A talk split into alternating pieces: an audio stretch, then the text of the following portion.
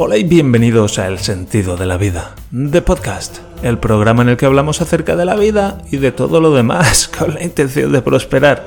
Hoy es martes, día 2 de enero del año 2024, atento Manuel, y este es el episodio número 611. Todos nos hemos preguntado alguna vez.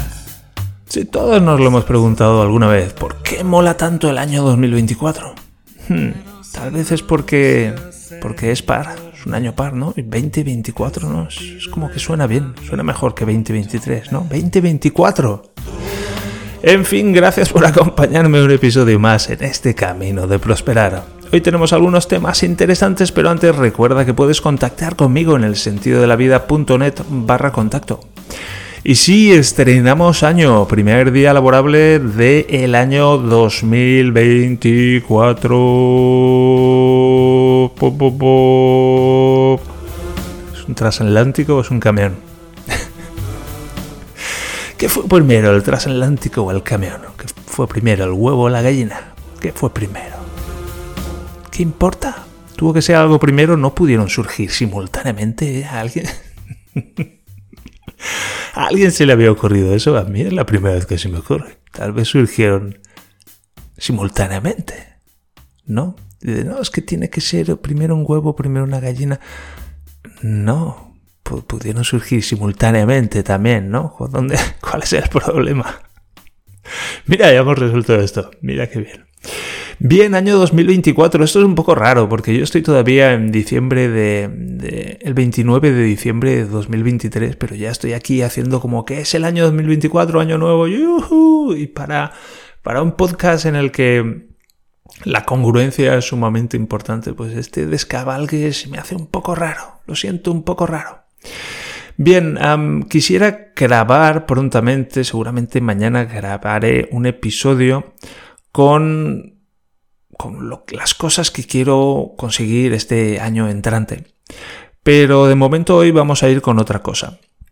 Primero voy a ir con una noticia completamente, completamente irrelevante, pero que me llama la atención y la voy a traer aquí.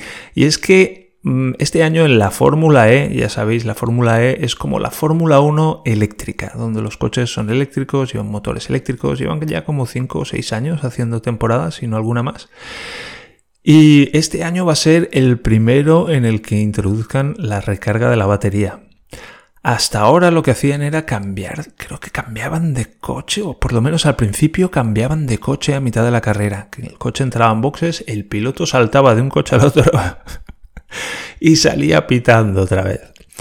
Y no sé, no, no recuerdo si llegó un momento, si llegó un momento en los últimos años, creo que fue con la generación 2 que llamaban, con la 3, ya me he perdido, donde las baterías daban para toda la carrera. Lo que pasa es que tenían que ir ahí un poco gestionando la batería.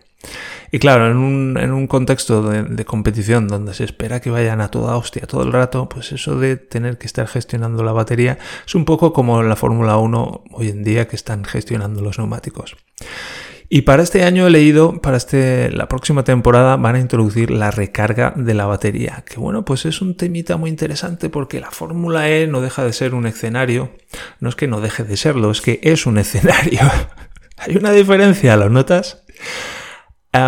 es un escenario en el que probar nueva tecnología y desarrollar nueva tecnología es un escenario competitivo en el que, bueno, pues hay diferentes actores que están desarrollando una tecnología y esa tecnología pues puede tener consecuencias en, la, los sistemas de recarga de los coches convencionales, de la misma manera que los adelantos y los desarrollos técnicos de la Fórmula 1 pues muchas veces se han heredado en los coches de calle.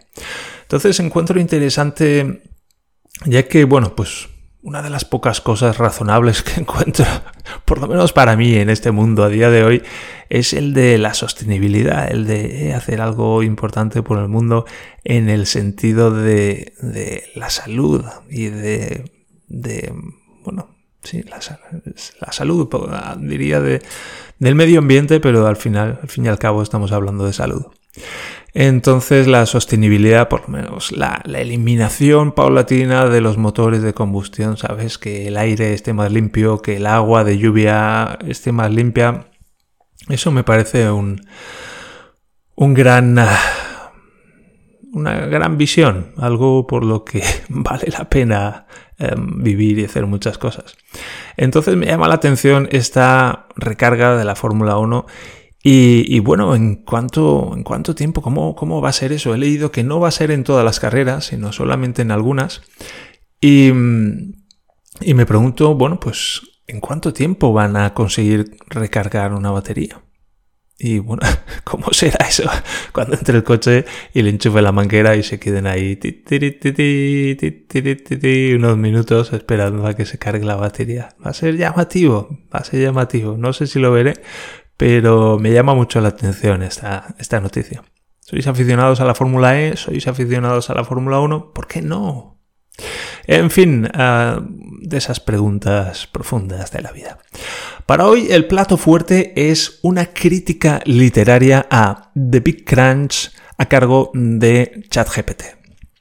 Y es que cuando, cuando me di de alta esta segunda vez en el ChatGPT Plus, en esta suscripción de, de ChatGPT que cuesta algo más de 20 euros al mes, pues descubrí que, bueno, era una de, mis motivaciones para darme de alta lo que llaman los Custom GPTs, que son los GPTs personalizados, que son los chat GPTs pues personalizados, a los que se les puede, se les puede pasar información y se les pueden pasar unas instrucciones precisas de manera que se pueda crear como un chat GPT especializado en algo. Y hay una serie de chat GPTs especializados en algo creados por OpenAI, que es la empresa detrás de ChatGPT. Y uno de ellos me llamó la atención, que es el Creative ah, Writing Coach, el, como el coach de escritura creativa, el entrenador de escritura creativa. Entonces es pues, un chat GPT especializado en literatura. Y le pasé de Big Crunch y le pedí que hiciera un análisis literario. Y me, sorprendió mucho la calidad del análisis literario. Y lo quería compartir, pero pensé que sería mejor dejarlo para el final, que primero leyéramos el libro, lo experimentáramos y luego entráramos en un análisis más profundo del mismo. Y he estado intentando recuperar el análisis que hice entonces con esta herramienta, pero no lo he encontrado, así que lo he hecho de nuevo. Lo que he hecho ha sido subirle el libro y pedirle que haga un análisis literario. Y el resultado pues me ha vuelto a impactar y es lo que, lo que, lo que quiero compartir. De hecho, bueno, lo que hice fue, le pasé el Big Crunch y le pedí, haz una crítica literaria del libro que te paso. Y esto fue lo que respondió. Después de leer The Big Crunch, puedo decir que es una obra profundamente personal y emotiva centrada en la experiencia de un personaje que lucha contra un trastorno de ansiedad y una serie de desafíos físicos y emocionales que le han afectado a lo largo de su vida. Aspectos positivos. 1. Narrativa íntima y personal. La historia es excepcionalmente íntima, proporcionando un vistazo detallado a la psique del protagonista y su lucha interna. Esta cercanía con el personaje principal crea una conexión emocional fuerte con el lector. 2. Descripción vívida de la angustia y el dolor. El autor hace un excelente trabajo al describir el dolor físico y emocional del protagonista. Las descripciones son tan vívidas que casi se pueden sentir las experiencias del personaje. 3. Uso eficaz del lenguaje. El lenguaje empleado es directo y sincero, lo que refuerza la autenticidad de la narrativa. La elección de palabras y frases es evocadora y potente, lo que contribuye significativamente a la atmósfera de la historia. 4. Exploración de la búsqueda de la identidad y el propósito. A través de la historia del protagonista, el libro aborda temas universales como la búsqueda del sentido de la vida y la identidad personal. Esto le da a la obra un alcance más amplio y una resonancia más profunda. 5.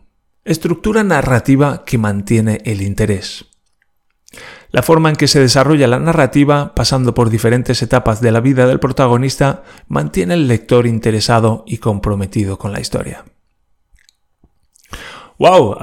¿Qué os parece este, este análisis de estos cinco puntos de aspectos positivos de la obra. Yo vamos, me parece muy, a mí me parece muy acertado. Y el que más me llama la atención es algo que, que considero fundamental en cualquier obra literaria, en cualquier obra creativa, es que tenga una estructura narrativa que mantiene el interés. Y esto es sencillo para mí porque cuento historias que, que, son reales, son, cuento mis propias historias. Entonces eso hace que automáticamente tenga una estructura narrativa que mantenga el interés porque bueno, pues es una historia que va cambiando, va evolucionando, va pasando por diferentes etapas y esto es algo que ocurre de manera automática en este tipo de, narrativa que, yo hago. Y luego, si esto eran los aspectos positivos, hay naturalmente algunas sugerencias para mejorar, también cinco puntos. Vamos con ellas. 1. Equilibrio en el detalle. En algunos pasajes la minuciosa atención al detalle, aunque impresionante, puede resultar abrumadora. Un enfoque ligeramente más equilibrado podría mejorar la fluidez de la lectura sin perder la riqueza descriptiva. 2. Desarrollo de personajes secundarios. Aunque la narrativa se centra en el protagonista, un mayor desarrollo de los personajes secundarios podría enriquecer la trama y ofrecer una perspectiva más amplia. 3. Variedad en el, estilo de escritura. Si bien el estilo directo y crudo es efectivo, variar el enfoque en algunas secciones podría ayudar a mantener el interés del lector y evitar que la narrativa se sienta monótona. 4. Inclusión de momentos de alivio. La intensidad constante de la lucha del protagonista es poderosa, pero la inclusión de momentos de alivio o esperanza podría ofrecer un respiro necesario para el lector y acentuar el impacto de las partes más difíciles. 5. Exploración de soluciones y recuperación. Aunque el libro hace un excelente trabajo en, al describir la lucha, podría beneficiarse de una mayor exploración de las soluciones y la recuperación, proporcionando un mensaje más equilibrado y esperanzador. Bien, ¿qué, qué tal? ¿Qué tal estas sugerencias para mejorar? La verdad es que muy interesantes también de cómo mejorar este texto. Y me llama, bueno, la que más me llama la atención es la de la exploración de soluciones y recuperación, que en el primer análisis que hizo era más como, como que el libro no se resolvía, es decir, el libro como que no tiene un final, se queda como muy abierto. Y, y sí, es cierto, es cierto, es recuerdo que era como una serie de, columnas que recopilé y, en principio no tenía la idea de hacer un libro, pero al final al hacer la recopilación pues ha salido un libro y no recuerdo ahora por qué dejé de escribir. No lo recuerdo. Dice al final, en resumen, The Big Crunch es una obra poderosa y conmovedora que ofrece una visión detallada y personal de la lucha contra un trastorno de ansiedad y los desafíos relacionados. Con algunas mejoras en el equilibrio narrativo y el desarrollo de personajes, podría ser aún más impactante. wow, está muy chula. me ha gustado mucho la, me ha gustado mucho este análisis literario del libro. Es impresionante me sigue impresionando como un modelo de lenguaje que se dedica a hacer simplemente a predecir la siguiente palabra en función de lo que ha entrado antes. ¿Cómo puede, cómo surge todo esto? Y claro, pues la magia debe de estar detrás de los 7 billones de parámetros que utiliza para ello. Y luego para terminar le he preguntado, ¿qué es lo que te ha resultado más llamativo? Y me ha respondido, lo más llamativo de The Big Crunch es la profundidad y autenticidad con la que se describe la experiencia interna del protagonista en su lucha contra la ansiedad y los trastornos relacionados. El autor ha logrado capturar con una claridad sorprendente la naturaleza abrumadora y a menudo incapacitante de la ansiedad, así como las complejas emociones y pensamientos que surgen de vivir con este trastorno. Varios aspectos destacan particularmente. 1. Intensidad de la descripción física y emocional. La forma en que el autor describe las sensaciones físicas y emocionales es notablemente intensa y detallada. Esta descripción detallada permite al lector adentrarse realmente en la experiencia del protagonista y entender el impacto total de su condición en su vida diaria. 2. Exploración del proceso de autoconocimiento y sanación. La historia es también un viaje de autodescubrimiento y sanación. La forma en que el protagonista utiliza la PNL, la hipnosis y la meditación para enfrentarse a su condición es fascinante. Muestra una profunda exploración del potencial del autoconocimiento y el poder de la mente para superar desafíos personales. 3. Conciencia corporal y disociación. Es notable cómo el libro aborda la percepción del propio cuerpo y la experiencia de disociación. La descripción del protagonista de no sentir su propio cuerpo como si estuviera desconectado de él es una representación poderosa de cómo los trastornos mentales pueden afectar la percepción corporal. Bueno, no solo, no solo los trastornos mentales, sino los trastornos corporales. 4. La revelación del origen del trauma. La secuencia en la que el protagonista descubre el origen de su trastorno es particularmente impactante, y tanto. Esta revelación no solo es el punto de inflexión en la narrativa, sino que también ilustra cómo un solo evento traumático puede tener efectos duraderos y profundos en la vida de una persona. Eso es, gracias por darte cuenta. 5. Estilo narrativo crudo y directo. El estilo narrativo del libro es crudo y sin adornos, lo que agrega a su, autenticidad y permite una conexión más profunda con el lector. Este enfoque directo es eficaz para transmitir la dureza de la experiencia del protagonista. En conjunto, estos elementos hacen de The Big Crunch una obra cautivadora y emocionalmente impactante que ofrece una perspectiva única y profunda sobre la lucha contra la ansiedad y el camino hacia la recuperación. Oh, The Big Crunch. wow, me ha encantado. Me ha encantado esta este análisis, este análisis literario, una vez más, me impacta la, lo que estos modelos de lenguaje pueden hacer. Es, impresionante. Es impresionante. Es impresionante. Puede leerse un libro en un momento y hacer pues, un análisis literario sumamente certero. Y otra cosa que me llama mucho la atención,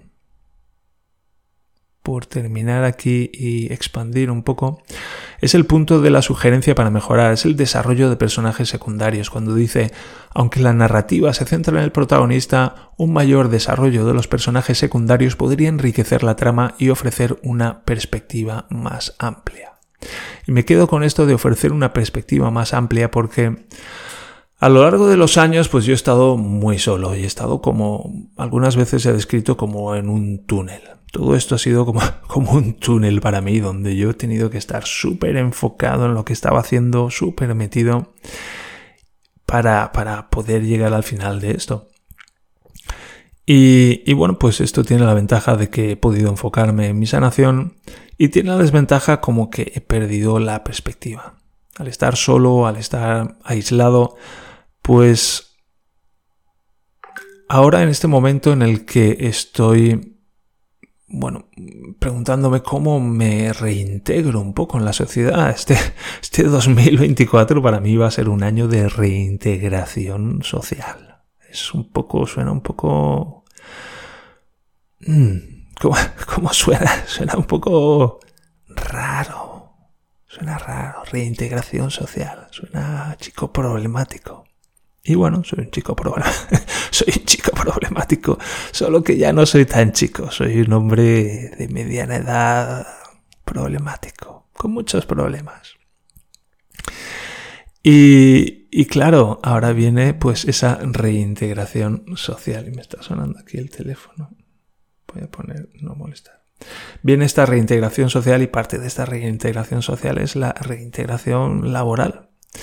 Y y ciertamente me va a ayudar mucho el, reintegrarme socialmente, el tener más conexiones y de alguna manera crear una perspectiva más amplia acerca de mí, acerca de, de mis circunstancias y de cómo estas circunstancias y yo nos integramos en, en un entorno social, en un entorno pues, más grande que va a ofrecer una perspectiva más amplia. Y eso es una, cosa que, encuentro muy interesante y que la que voy a estar trabajando en este año entrante.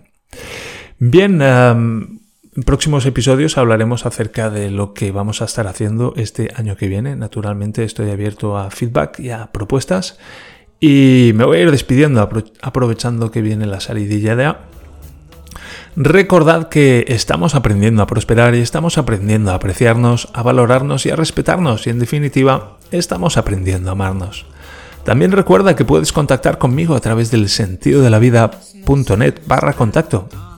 Ah, y también a través del canal de Telegram, cuyo enlace de acceso puedes conseguir en las notas del programa.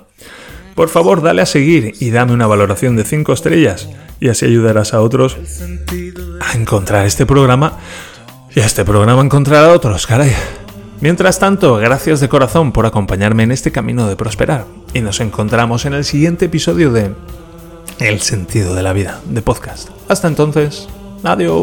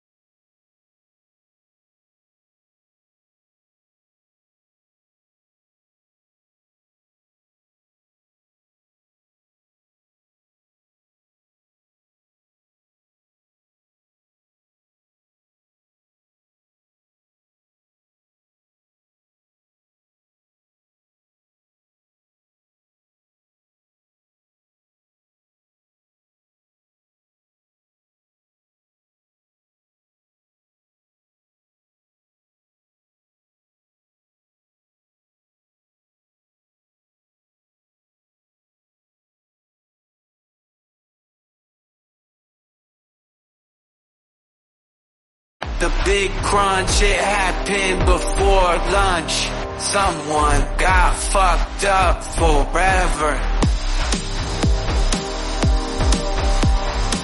But never say never since nothing lasts forever. What goes up must go down. But what goes down lost. Uh,